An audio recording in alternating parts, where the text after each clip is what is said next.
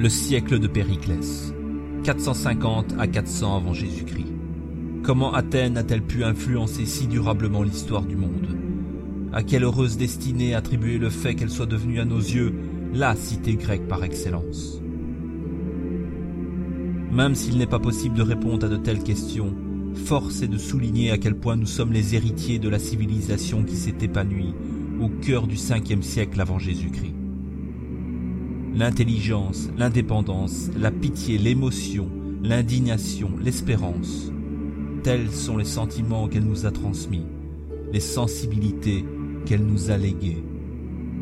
Certes, Athènes a connu le sort commun qui, en un demi-siècle, l'a fait basculer de la gloire au déclin. Certes, une grande partie de cette gloire reposait sur le travail des esclaves qui, pour être mieux traités qu'ailleurs, n'en étaient pas moins exclus de la communauté des citoyens. Certes, l'âge d'or de la Grèce ne doit pas nous faire oublier la violence des guerres civiles et des affrontements entre riches et pauvres.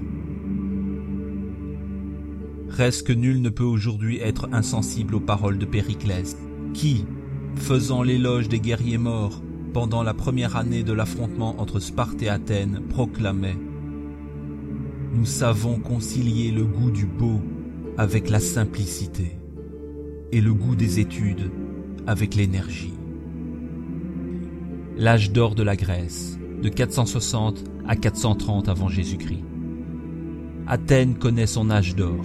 Jamais la cité ne sera plus unie, la démocratie plus forte, la vie intellectuelle plus riche. Un homme incarne la puissance du siècle, Périclès. Pendant trente ans, l'histoire de la capitale de l'Attique se confond avec celle d'un homme, Périclès.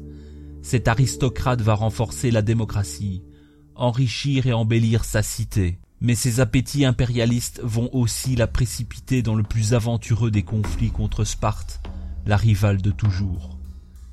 La guerre du Péloponnèse éclate, et Athènes ne s'en relèvera pas. Périclès ne verra pas le déclin de sa ville. Il mourra en 429 et, en 404 avant Jésus-Christ, les Spartiates entreront victorieux au Pirée. Thucydide, l'un des plus illustres historiens de l'Antiquité, écrit que l'Athènes de Périclès était l'école de la Grèce. De fait, l'homme d'État sait s'entourer de créateurs dont les œuvres traverseront les siècles. Phidias, le maître d'œuvre du Parthénon, Sophocle, qui donne à la tragédie grecque sa forme classique, Protagoras, le philosophe qui enseigne que l'homme est la mesure de toute chose. L'héritier de Clystène. En 480 avant Jésus-Christ, lorsque les Grecs anéantissent la flotte perse dans la baie de Salamine, Périclès a tout juste 15 ans.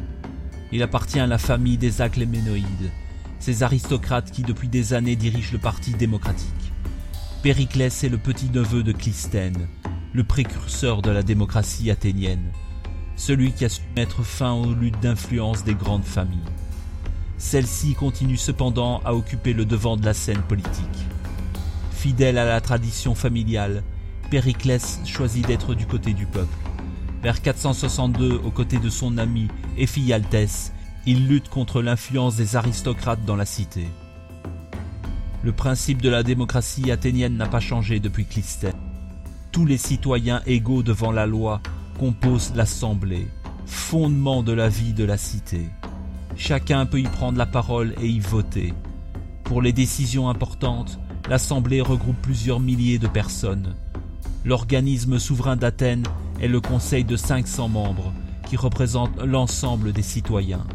Tous les ans, chacune des dix tribus de l'Attique élit 50 représentants tirés au sort sur des listes établies dans les circonscriptions. On ne peut être conseillé plus de deux fois. Chaque citoyen qui le souhaite a ainsi de grandes chances de pouvoir faire partie, au moins une fois dans sa vie, du conseil dirigeant la cité. La permanence du pouvoir est assurée par un collège de 50 conseillers d'une même tribu, les pritanes. Chaque jour, l'un d'eux est tiré au sort et devient pour 24 heures le plus haut magistrat de la cité.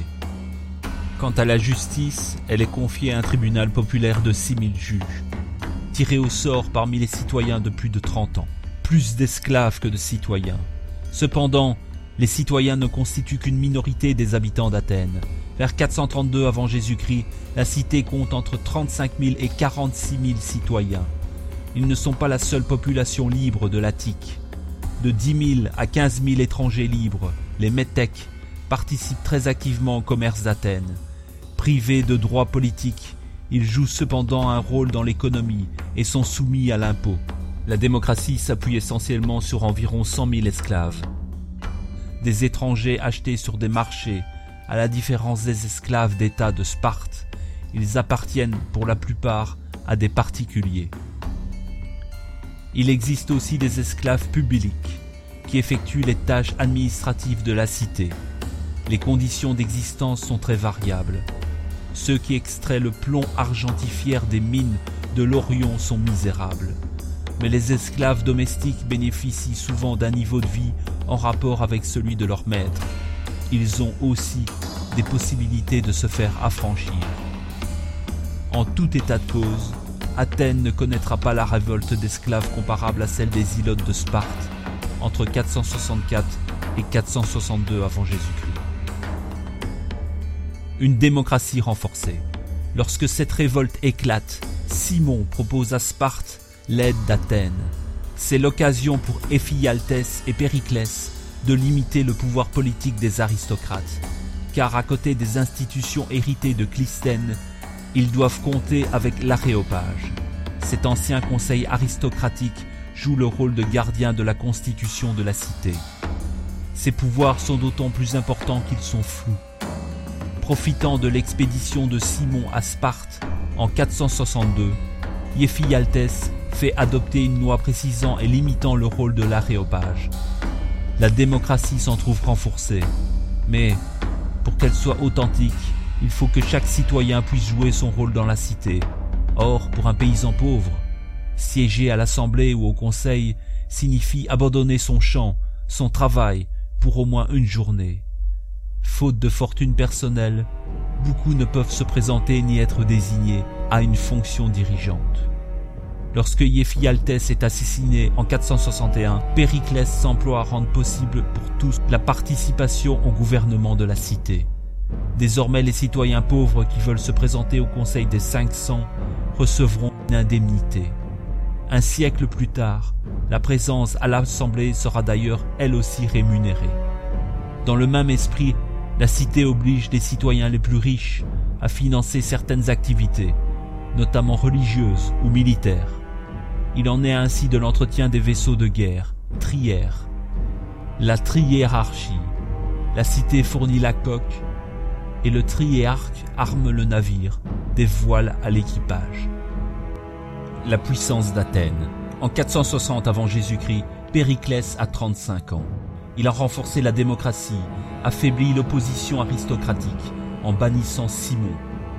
Pendant près de 30 ans, il domine la vie politique et travaille à faire d'Athènes la plus belle et la plus puissante de toute la mer Égée. Il se lance dans une politique de grands travaux, fait achever les longs murs qui relient Athènes au Pirée et confie à Phidias un projet grandiose, reconstruire sur l'acropole des temples dignes des dieux de la cité. À partir de 454, il impose la suprématie d'Athènes sur les autres États de la Ligue de Délos, alliés d'Athènes dans la guerre contre les Perses. À l'origine, le trésor de la Ligue était conservé au milieu de la mer Égée, dans l'île de Délos. En 454, prétextant l'insécurité du lieu, Périclès fait transférer le trésor à Athènes, sur l'acropole. Les sommes déposées par les villes alliées passent sous le contrôle d'Athènes qui, au passage, s'octroie un droit de garde. En principe, ces sommes libèrent les alliés de leurs obligations militaires, et elles sont censées permettre à Athènes d'assurer la défense commune, notamment par l'entretien d'une puissante flotte de trières. Ce tribut est considérable, environ 500 talents par an. En contrepartie, les cités de la Ligue sont représentées au sein d'un conseil et sont donc partie prenante à toutes les décisions. La paix selon Périclès. Après 454, Athènes dissout le conseil des cités. Désormais, c'est à son assemblée et à elle seule que reviennent les décisions engageant la Ligue. La cité met ensuite en place une administration chargée de percevoir le tribut dans quelques 160 États que compte alors la Confédération. Les cités de la Ligue n'ont d'autre solution que de se soumettre ou de se révolter. Et lorsqu'une cité refuse de payer, les trières d'Athènes apparaissent, chargés de soldats qui ont au fait de rétablir la paix voulue par Périclès.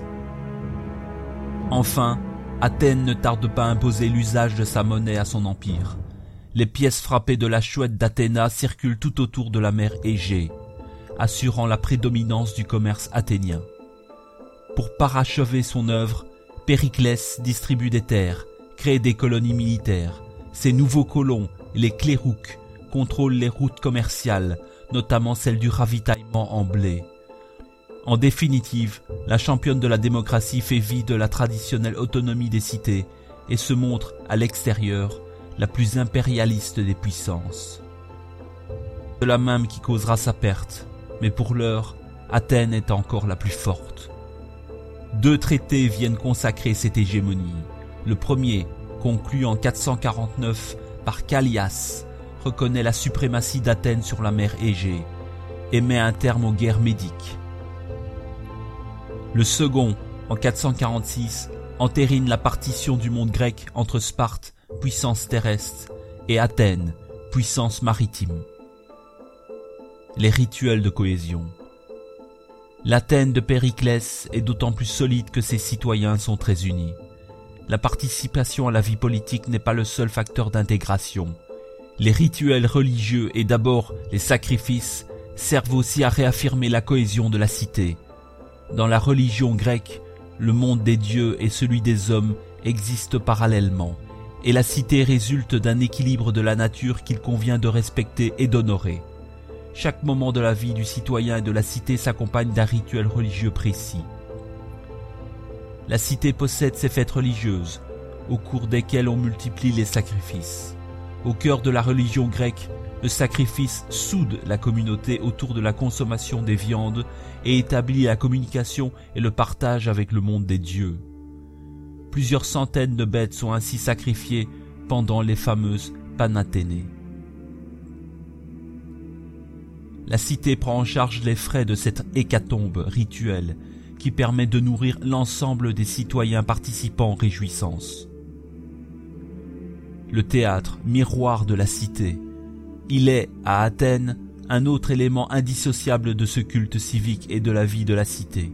Le théâtre est d'abord la tragédie.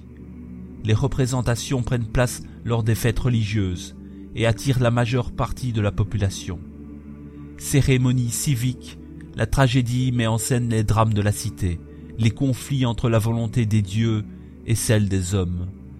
Quarante ans plus tôt, le théâtre d'Échille faisait des hommes les jouets des dieux.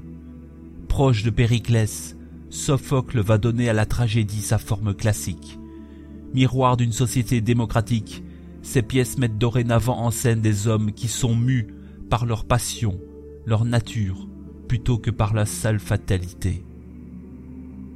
La comédie, elle, trouvera ses lettres de noblesse un peu plus tard, avec Aristophane, son ironie, sa critique corrosive des institutions et des dirigeants de la cité valent à l'auteur des oiseaux un succès foudroyant.